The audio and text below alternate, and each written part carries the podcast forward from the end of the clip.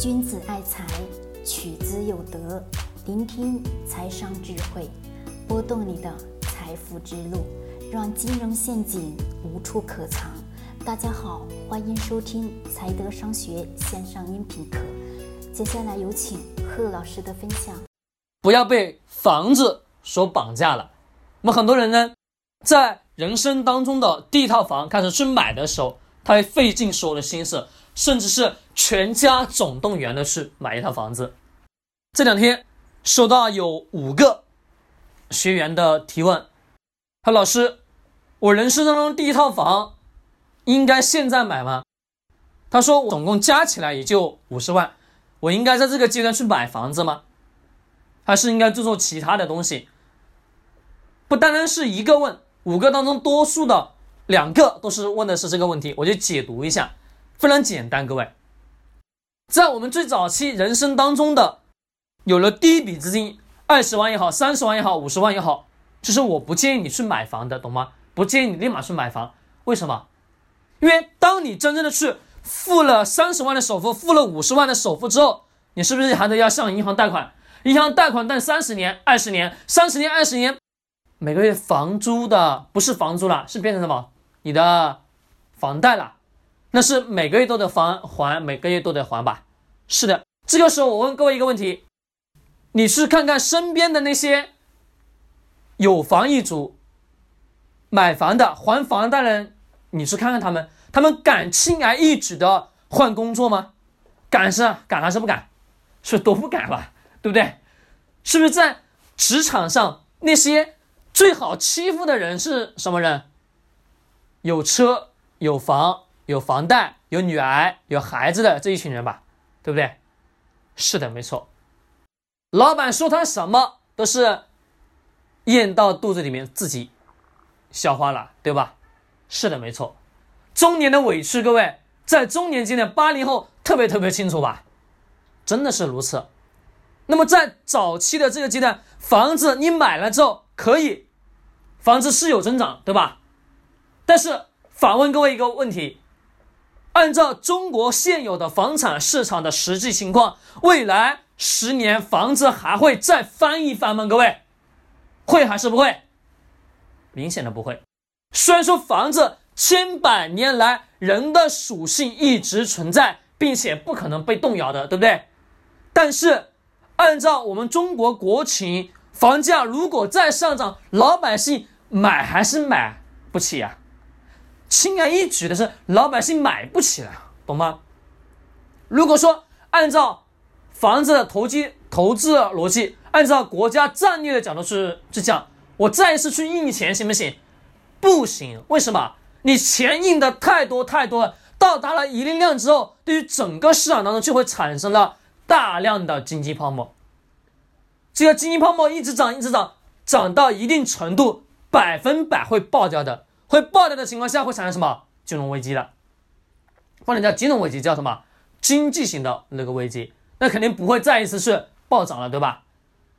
是的。那我们现在的房产的政策是不是也在大量的限制？口号叫什么？房子是用来住的，不是用来炒的。是的，没错。那么我们知道。短期十年内，房子不可能再一次幅度是上涨。那对于这一些还没有人生当中的第一套房的时候，有了第一笔资金的时候，是一点都不建议你去买房，因为你一旦拿了你这个人生当中第一笔金资金去买了房之后，你发现你供房真的很痛苦，真的特别痛苦。而且你敢换工作吗？不敢换。你敢跳动吗？不敢换。在早期的这个阶段，不管在三十岁之前还是三十岁之后，三十到四十岁其实都是在折腾，二十岁到三十岁也是在折腾，就是二十年折腾，一旦折腾成了，后面的下半生就能舒舒服服的过，对吧，各位？没错吧？是的，一点没错。那么这个阶段你买了房子就被捆绑了，真的是捆绑了三十年。三十年，每个月还，每个月还，也很累啊，各位，是如此。你去问问身边那些有房贷的人，你就非常的清楚了。他们每个月还房贷，还的真的太累太累了，真的是如此。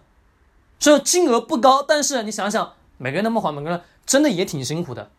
虽然说换个角度来讲，我们的租房一族每个月租金每个月租金的交，其实也挺辛苦，也挺累的，对吧？但是对于我自己来讲，假设有三十万的流动资金，我每个月交一千块钱，一千块钱的租金能交得起吧？对，那么我手上是不是还能剩下二十九万吧？这二十九万，我能不能把这二十九万变成其他流动性好的资产，并且这些资产能给自己带来现金流的？这个二十九万从口袋出去之后，能带回来兄弟姐妹的这个资产行还是不行？肯定行啊，会更好一些，对吗？是的，没错。